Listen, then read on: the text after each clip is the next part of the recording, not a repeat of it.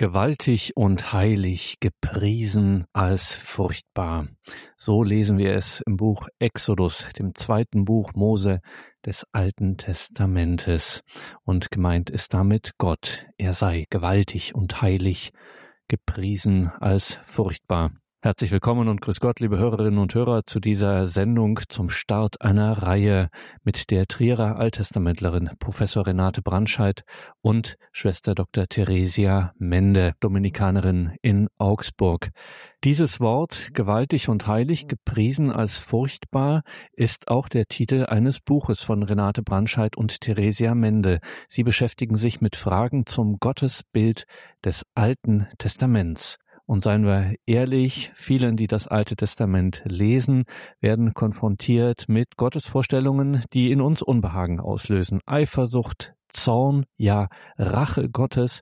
Ist er gewalttätig? Ist Gott grausam? Ist er parteilich? Ist er am Ende sogar frauenfeindlich? Kann das derselbe Gott sein, den Jesus Christus im Neuen Testament offenbart, der liebende Vater etwa? Renate Brandscheid und Theresia Mende zeigen in diesem reich bebilderten und in dieser Form auch einzigartigen Buch gewaltig und heilig gepriesen als furchtbar, zeigen sie, der Gott des Alten Testaments ist natürlich auch der Gott des Neuen Testaments, ganz klar. Renate Brandscheid und Theresia Mende wollen Vorurteile abbauen in diesem Buch gewaltig und heilig gepriesen als furchtbar Sie zeigen auf, dass der Gott des Alten Testamentes eben nicht ein reizbarer und unberechenbarer Gott ist, sondern wahrhaftig der Vater Jesu Christi.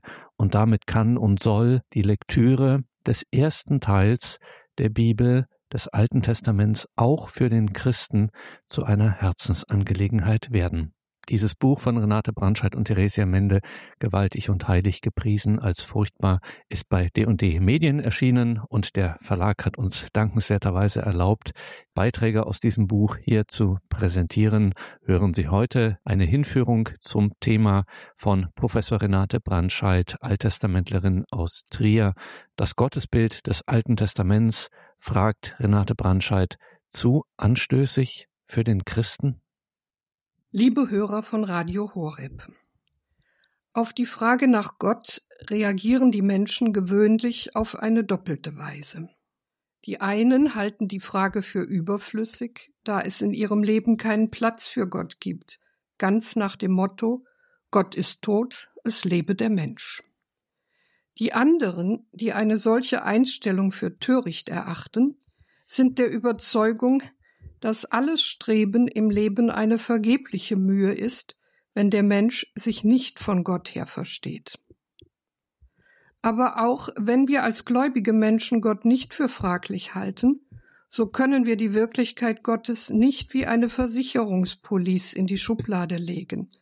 Bezeugt uns doch die Heilige Schrift einen Gott, der unverfügbar bleibt, der sich nicht nach menschlichem Bilde formen lässt und der darum in seinem Verhalten oftmals rätselhaft erscheint.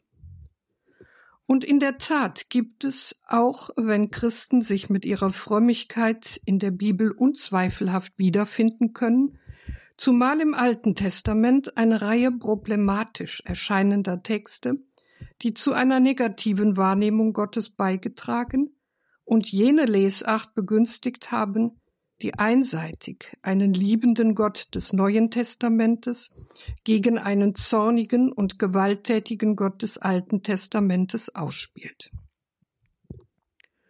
Um die von vielen Bibellesern als negativ empfundenen Gottesvorstellungen im Alten Testament geht es in unseren Vorträgen.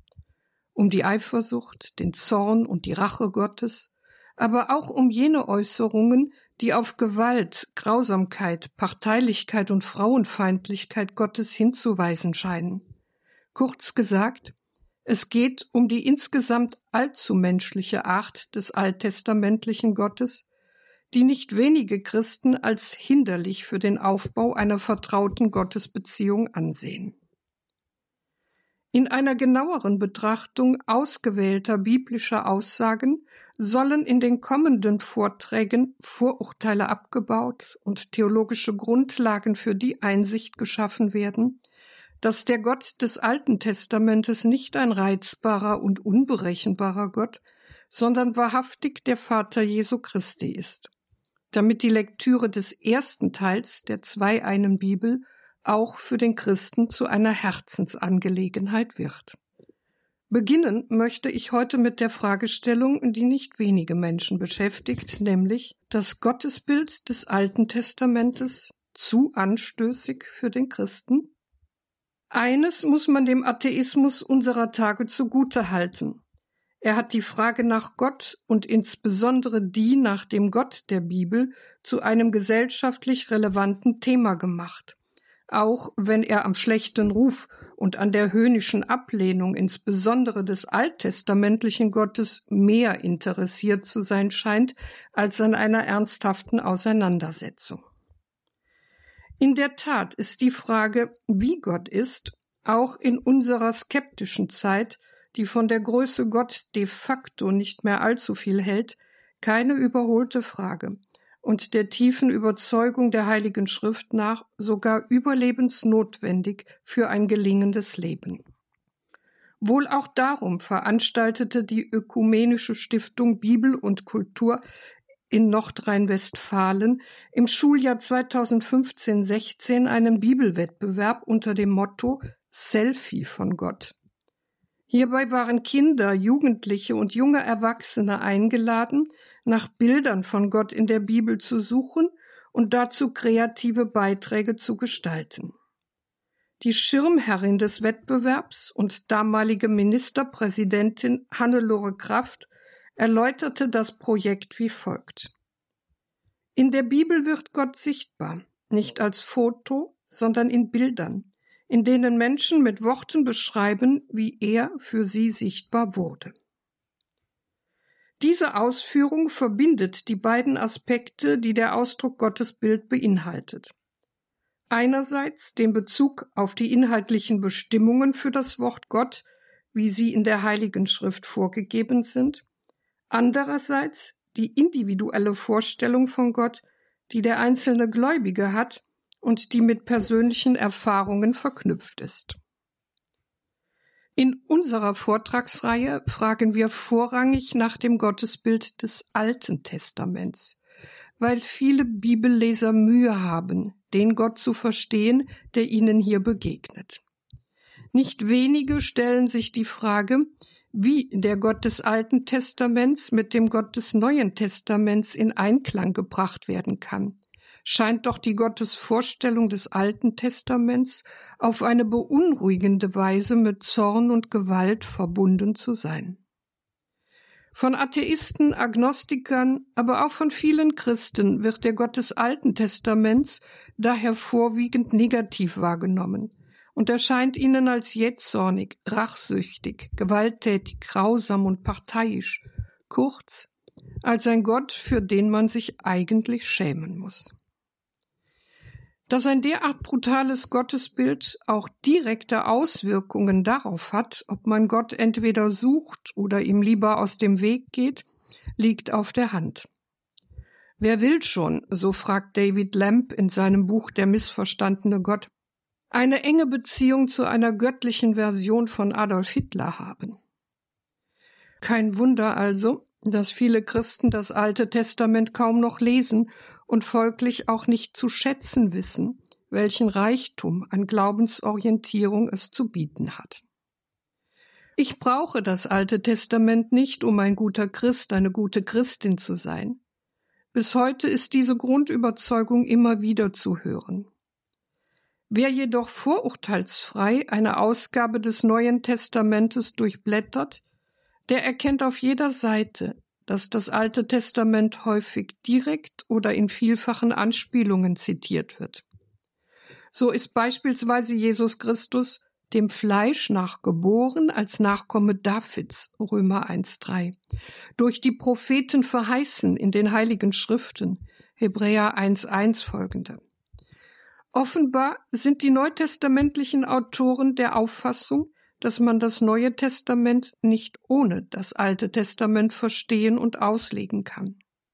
Das Zweite Vatikanische Konzil kommt darum auch ausführlich auf das Alte Testament zu sprechen und erklärt im vierten Kapitel der dogmatischen Konstitution über die göttliche Offenbarung Dei Verbum 14 der Heilsplan aber liegt von heiligen Verfassern vorausverkündet, berichtet und erklärt als wahres Wort Gottes in den Büchern des Alten Testamentes vor. Darum behalten diese von Gott inspirierten Bücher ihren unvergänglichen Wert. Blickt man jedoch in die Kirchengeschichte, so wird deutlich, dass diese Einsicht eine hart erkämpfte war und es nach wie vor ist. Erstens, nicht ohne das Alte Testament oder doch? Für die ersten Christen waren die Offenbarungstexte Israels, das spätere Alte Testament, die Schrift, die sie im Licht des Lebens, Sterbens und der Auferstehung Jesu neu lesen lernten.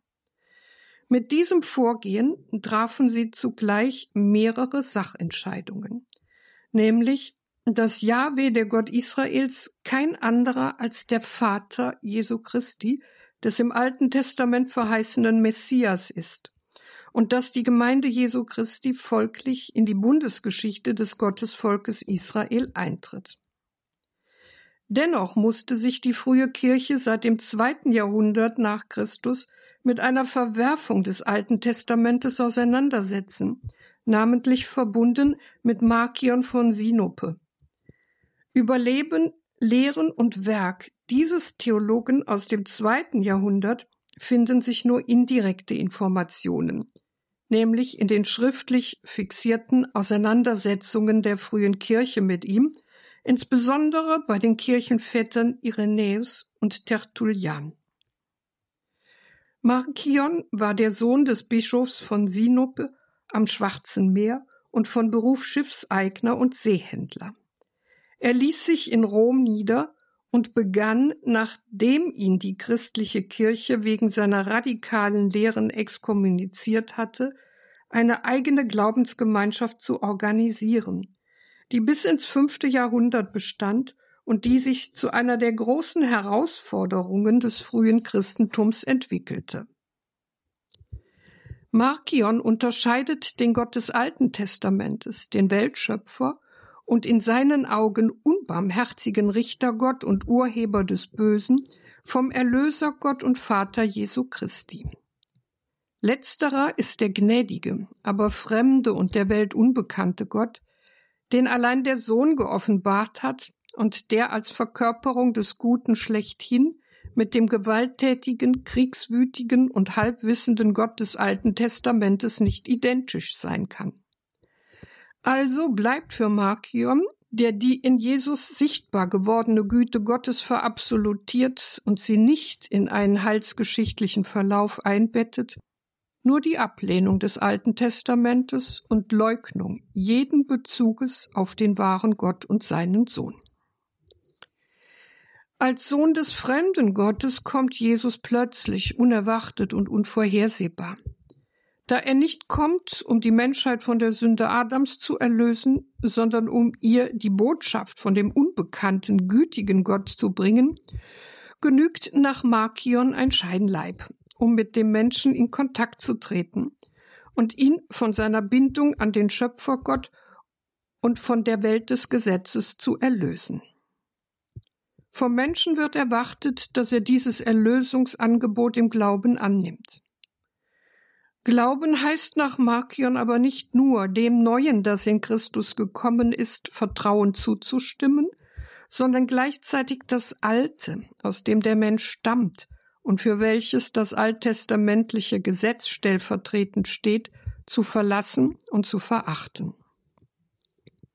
Markions Ablehnung des Alten Testamentes erwächst also primär nicht einem antijüdischen Ressentiment, sondern ist theologisch begründet. Für Markion schließen die anthropomorphen, das heißt die menschlichen Züge des alttestamentlichen Gottes und die Mängel seiner Schöpfung aus, dass er der höchste Gott sein könnte. Um die durch Jesus vermittelte neue Gotteskunde zu profilieren, konstruierte Markion unter dem Titel Antithesen eine Art Einleitung in das Neue Testament, einen grundlegenden Gegensatz zwischen dem Gott, den Jesus verkündet hat, und dem Gott, von dem die heiligen Schriften der Juden reden. Er argumentiert dabei mit Klischees, die bis heute wiederholt werden. Typisch für das Buch und den Gott der Juden sei das Prinzip Auge um Auge, dem Jesus das Gebot der Feindesliebe gegenübergestellt habe.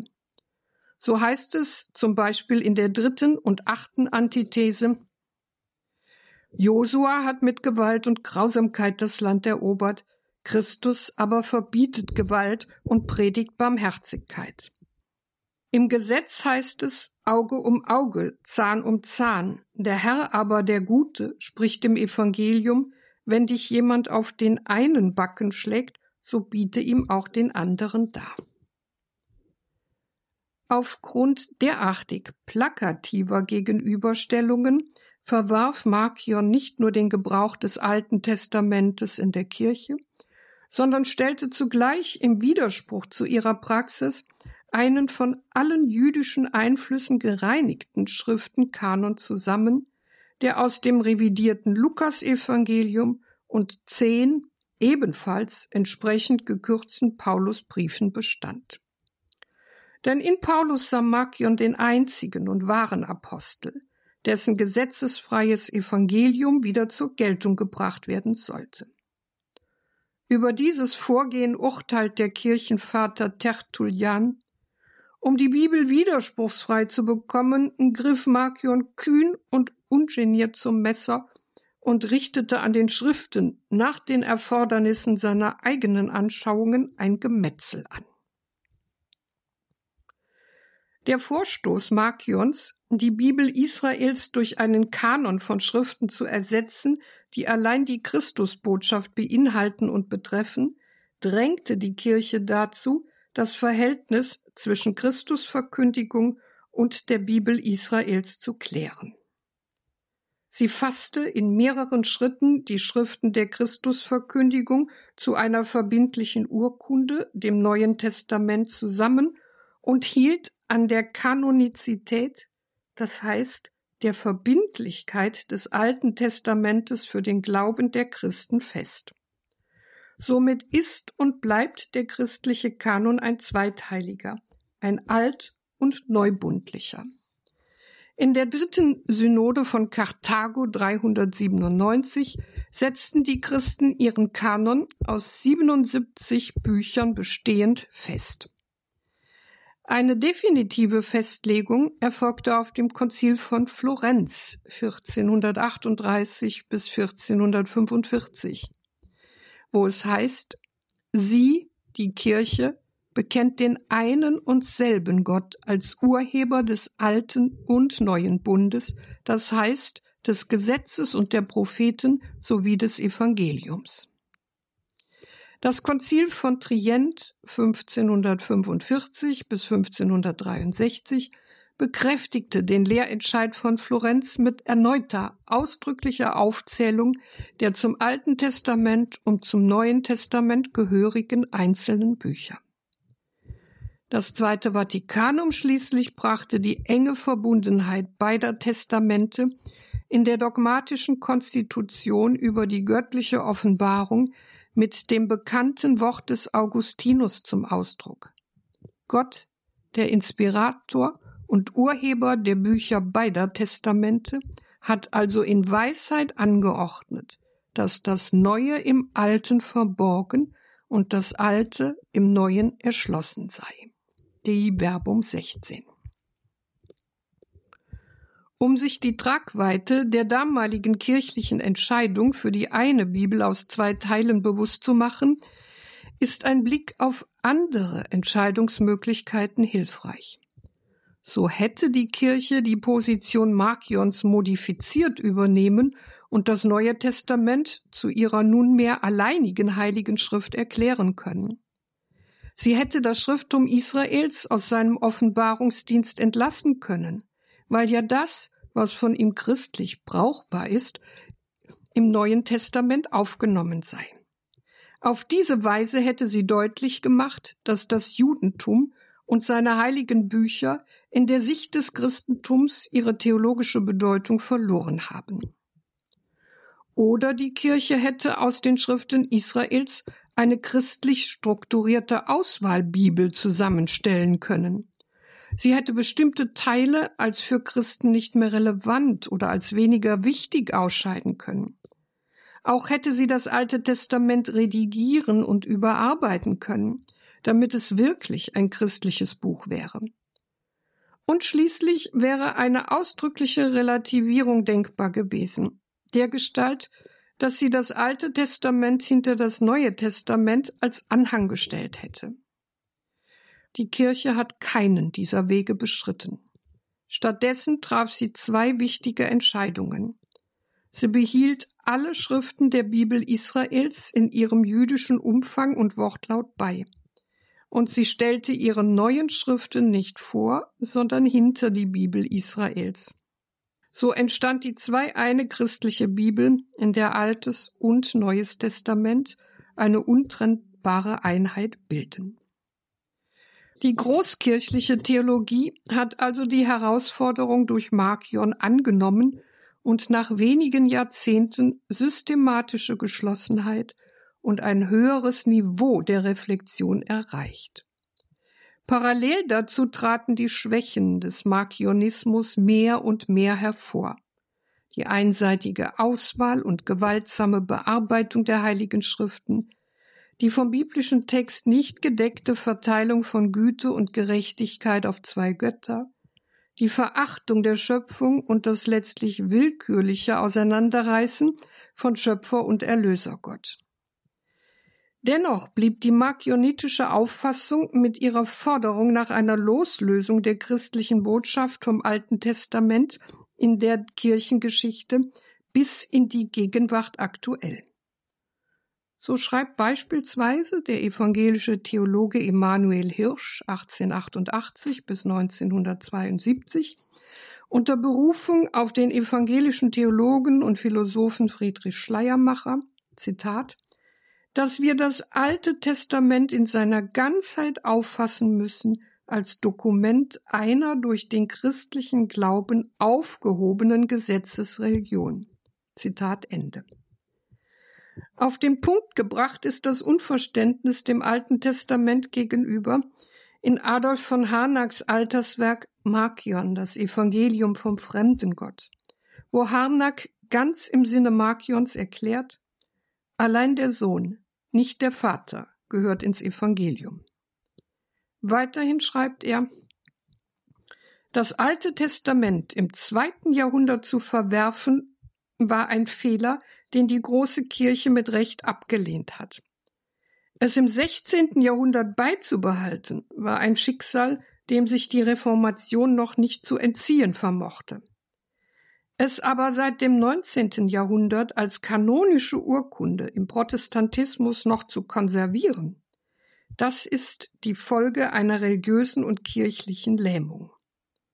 Hier reinen Tisch zu machen, das ist die Großtat die heute fast schon zu spät vom Protestantismus verlangt wird.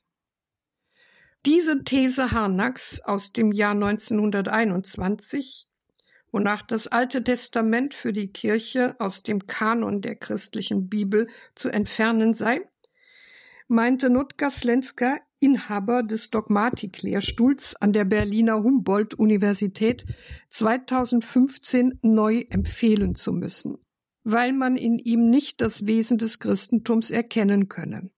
Es ist laut Slenska in seiner Gänze, Zitat, kein Zeugnis der Universalität des Gottesverhältnisses, sondern ein Zeugnis einer Stammesreligion mit partikularem Anspruch. Zitat Ende.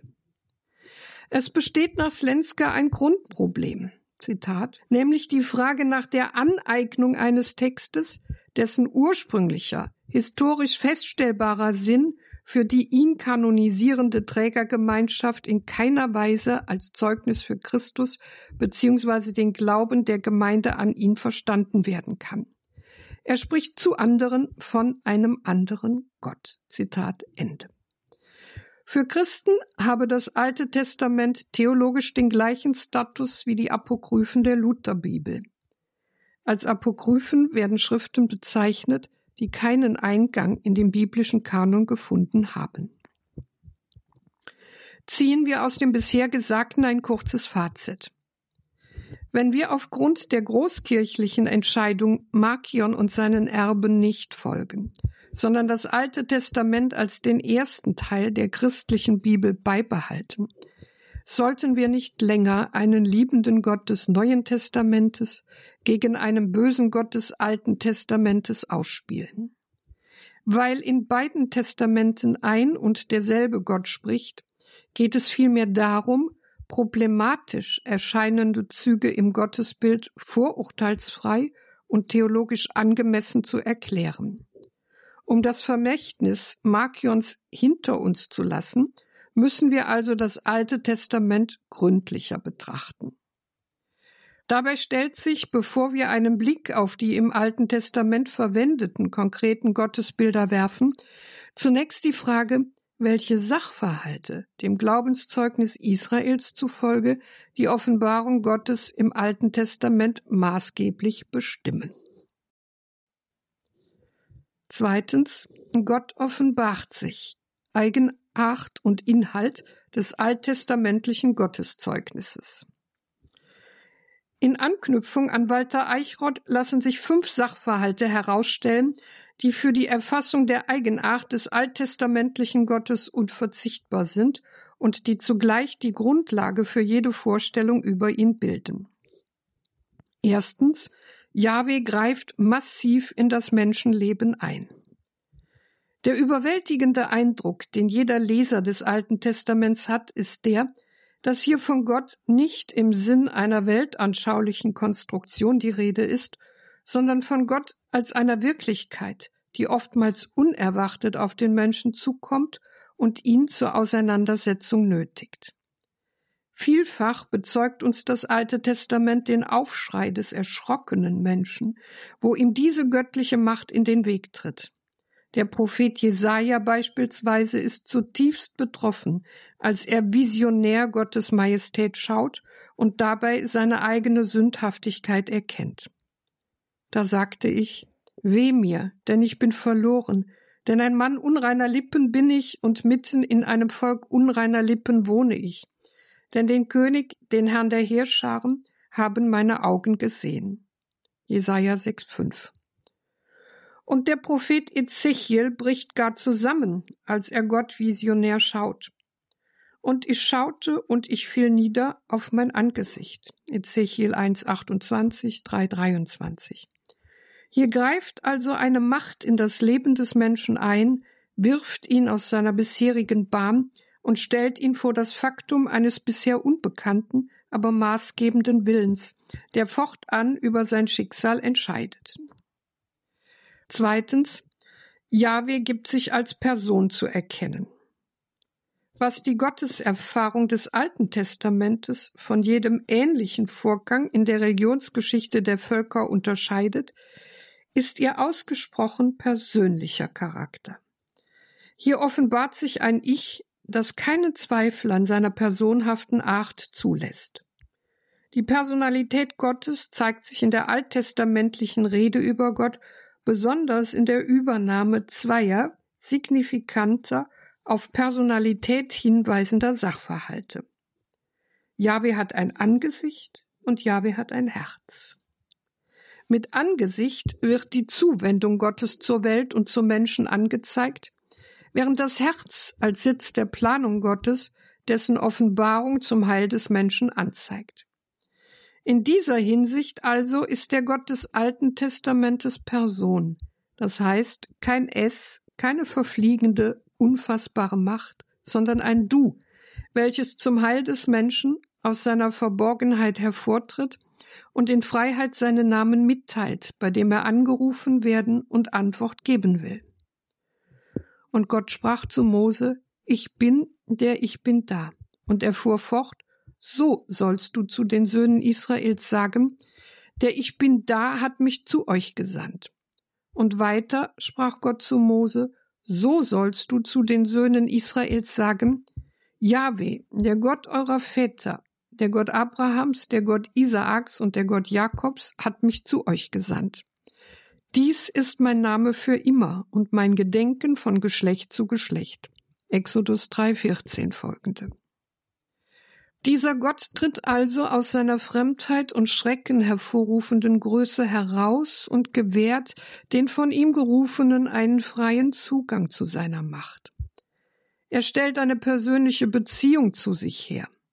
Nichts ist diesem Gott fremder als kühle Jenseitigkeit.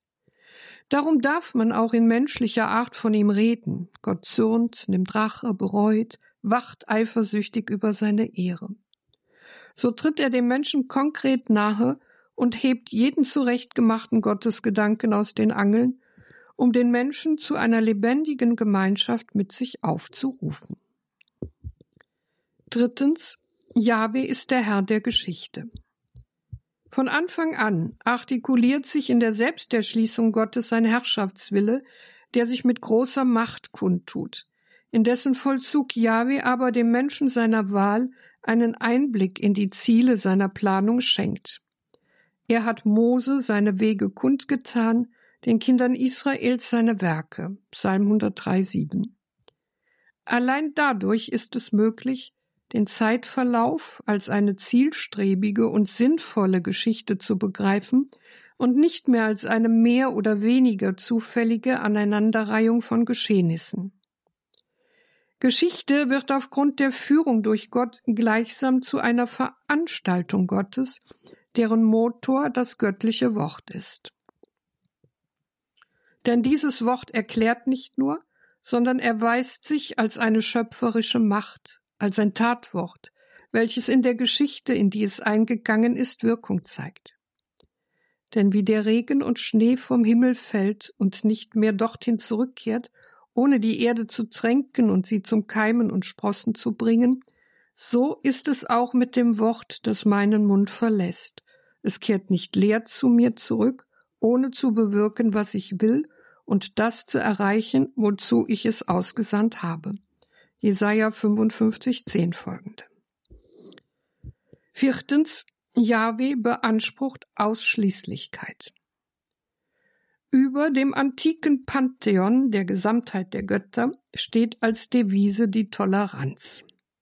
So viele Gottheiten auch im Laufe der Zeit hinzukommen, sie sind alle gleichgeordnete Manifestationen des Lebens, das den Kosmos durchwirkt und damit letztlich innerweltliche Größen. Der in Israel offenbar gewordene Gott hingegen lässt sich nicht in diese ausgewogene Harmonie einordnen. Er ist einzig und einzigartig und als solcher intolerant. Denn er stellt die Wahrheitsfrage. Besteht der Anspruch der heidnischen Gottheiten zu Recht, dann ist der Anspruch des biblischen Gottes auf Lenkung der Geschichte eine Anmaßung. Hat er aber als der weltüberlegene Gestalter das Herrschaftsrecht über Israel und die Völker, dann sind jene Gottheiten falsche Herren, Ihre Macht ist auf Lüge begründet und ihre Verehrung ist ein Raub an der Ehre des wahren Gottes.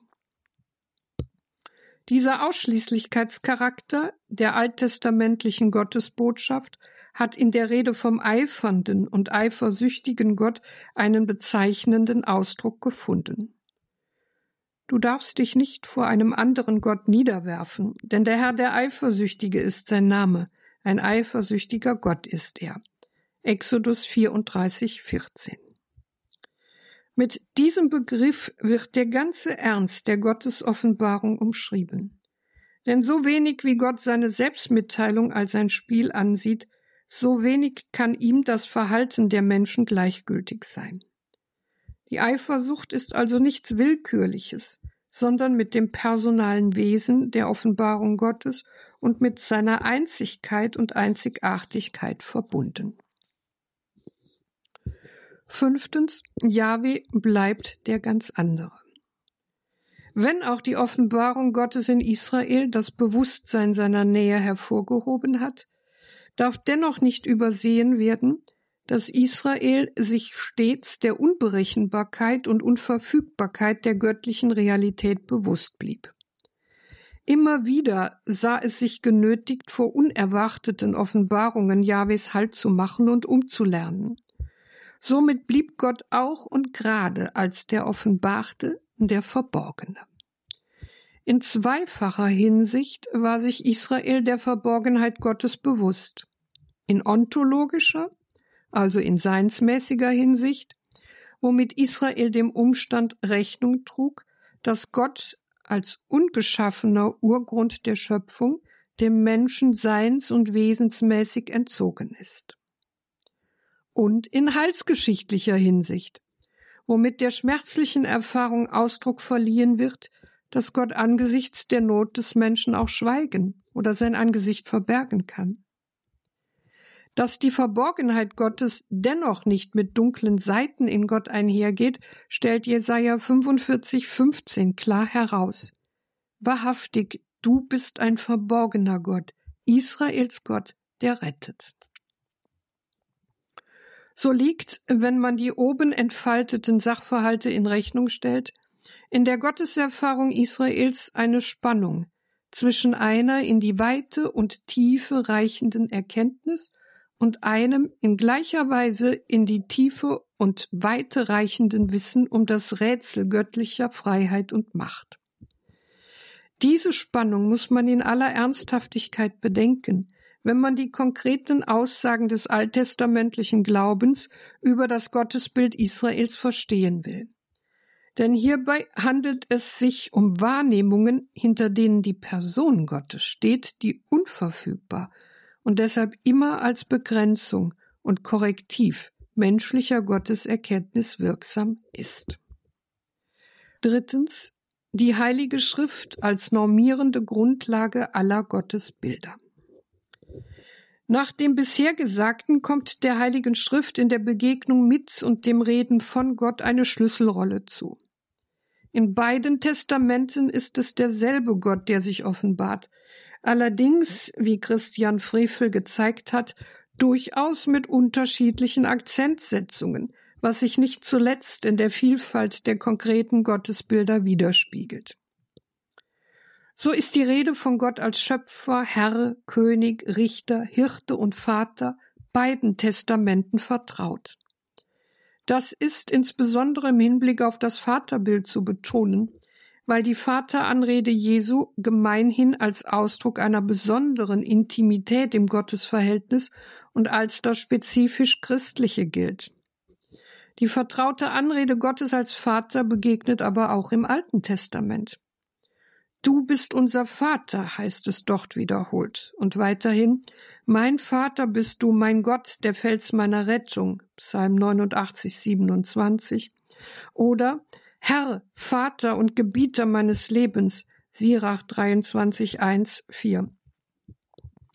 Allgemein gilt für die Anrufung Gottes, denn er ist unser Herr, er unser Gott, er unser Vater, er ist Gott in alle Ewigkeit. Tobit 13, 4. Auch das Retterhandeln Gottes wird im Neuen ebenso wie im Alten Testament mit dem Richtertum Gottes in Verbindung gebracht.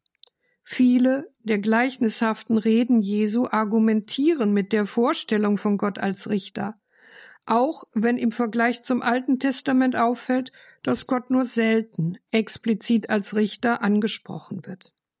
Gleiches gilt für das Sprachbild des Retters, das im Alten Testament häufig für Gott verwandt wird, im Neuen Testament aber zumeist in der Anwendung auf Jesus Christus begegnet.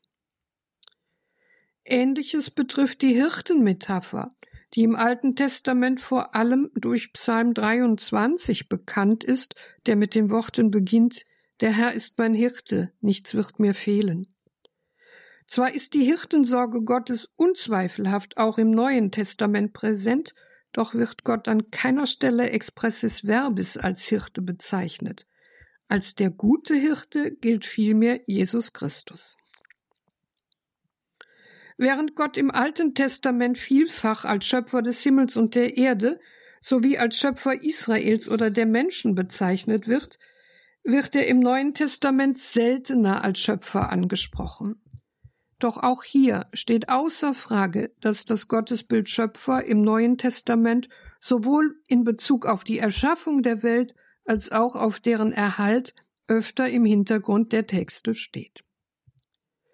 Die bisher genannten Metaphern zeigen deutlich, dass es neben einem hohen Maß an Kontinuität zwischen Altem und Neuem Testament auch eine quantitativ andere Akzentsetzung gibt. Das ist nicht viel anders bei den verbleibenden Gottesbildern von Gott als König und Herr. Ohne den Titel oder die Anrede Gottes als Herr ist die Rede über Gott im Alten Testament kaum vorstellbar. Zwar ist auch im Neuen Testament Gott der Herr, jedoch wird der Titel weit häufiger für Jesus als für Gott selbst gebraucht. Die Botschaft Jesu von dem hereingebrochenen Reich Gottes wiederum ist zutiefst geprägt von der Vorstellung Gottes als König, so dass Gott unzweifelhaft auch dem Zeugnis des Neuen Testamentes nach König ist. König genannt wird er jedoch wiederum relativ selten.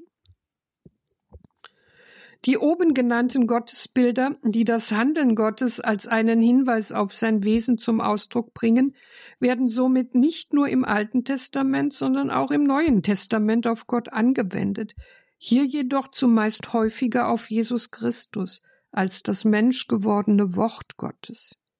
Diese bedeutsame Verschiebung in der Gottesvorstellung hängt also mit der letztgültigen Selbstoffenbarung Gottes in Jesus Christus zusammen.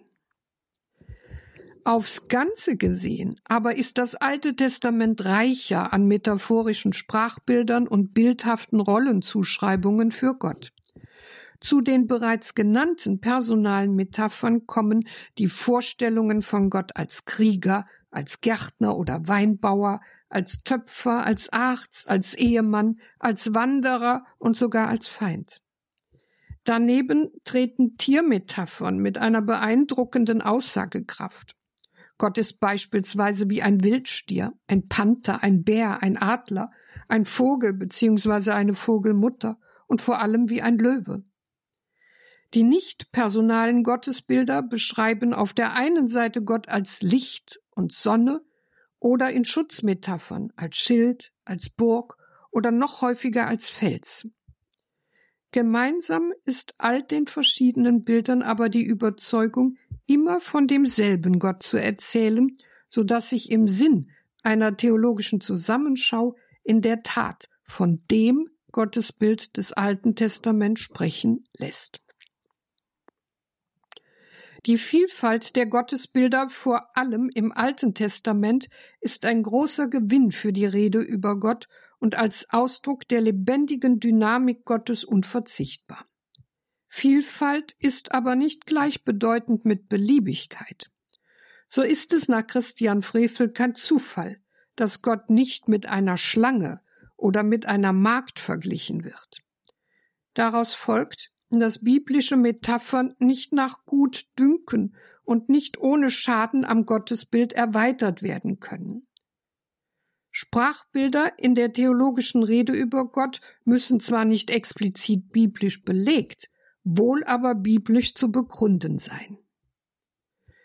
Die um der Anpassung an den Zeitgeist willen geprägten und der modernen Welt entstammenden Bilder wie Gott ist ein DJ, ein Popstar, ein Computer oder ein verspiegeltes Fenster sind aber weder biblisch-theologisch legitimierte noch legitimierbare Metaphern einer christlichen Rede über Gott.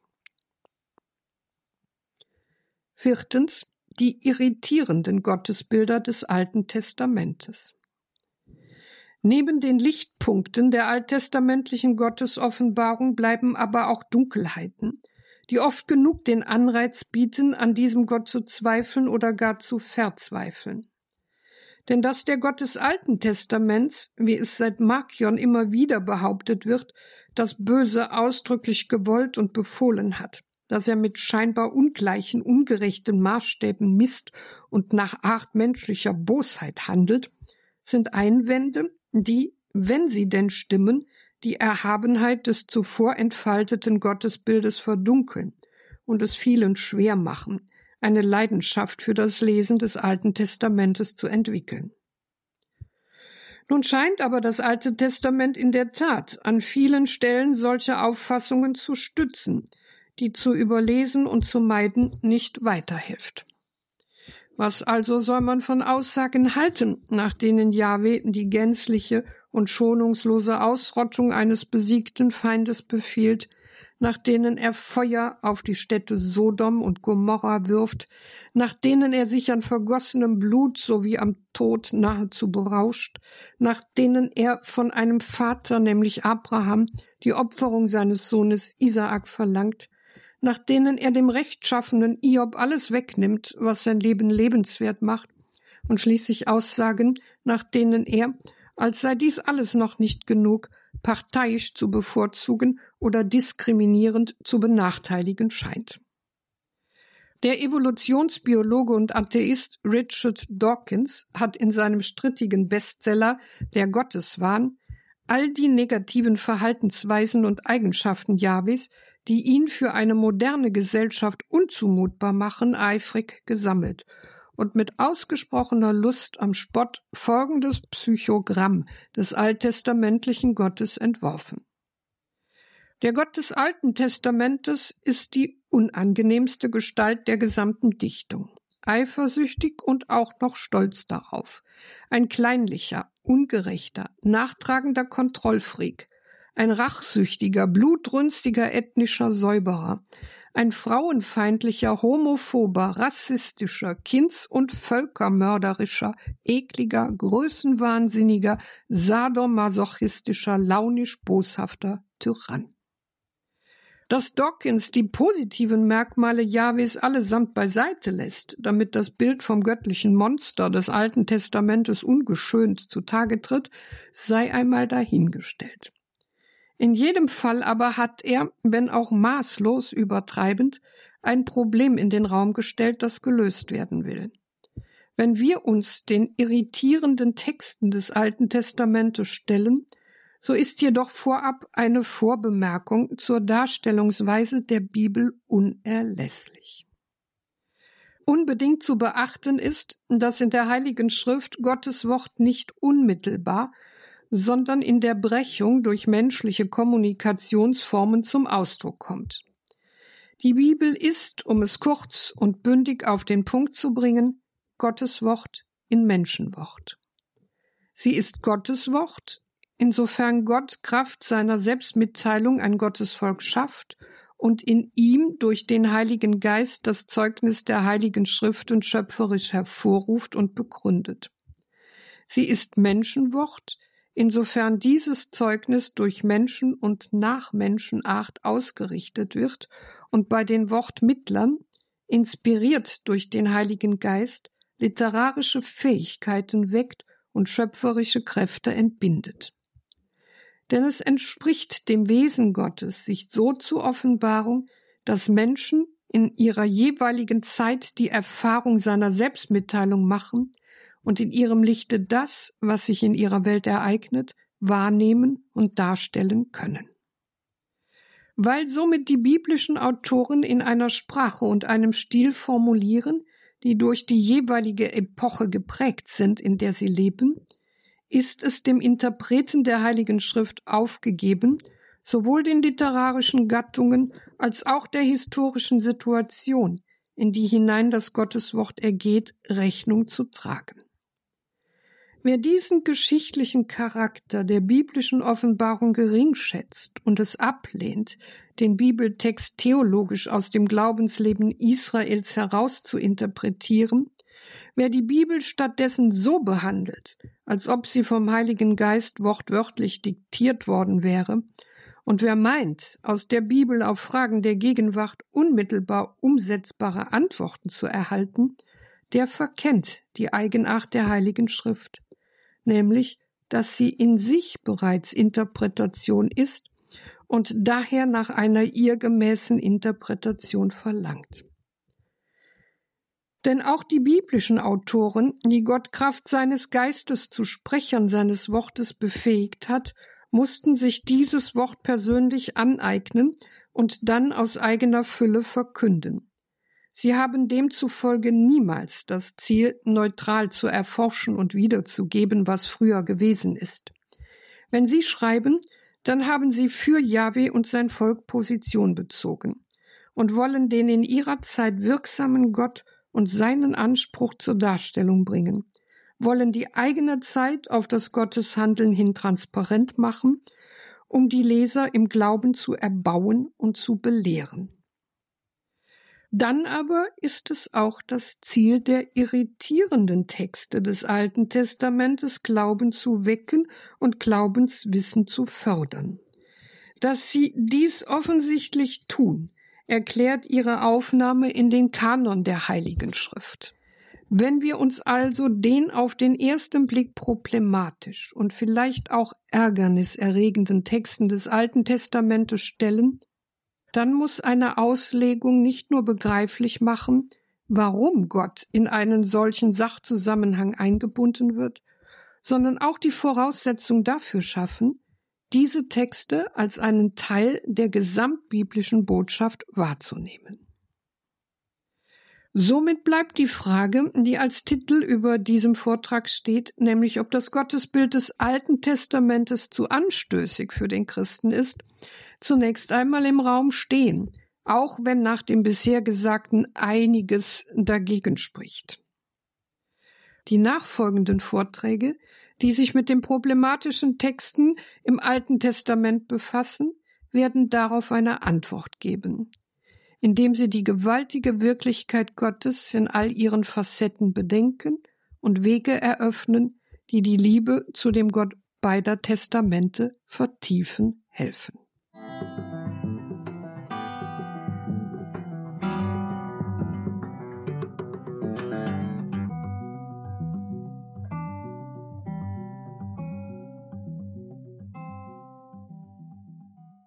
In der heutigen Credo-Sendung bei Radio Horeb Leben mit Gott hörten Sie die Trierer Alttestamentlerin Professor Renate Brandscheid gemeinsam mit Schwester Dr. Theresia Mende, Dominikanerin aus Augsburg, hat Renate Brandscheid ein Buch publiziert. Es heißt Gewaltig und heilig, gepriesen als furchtbar, ein Zitat aus dem Buch Exodus des Alten Testaments, Fragen zum Gottesbild des Alten Testaments.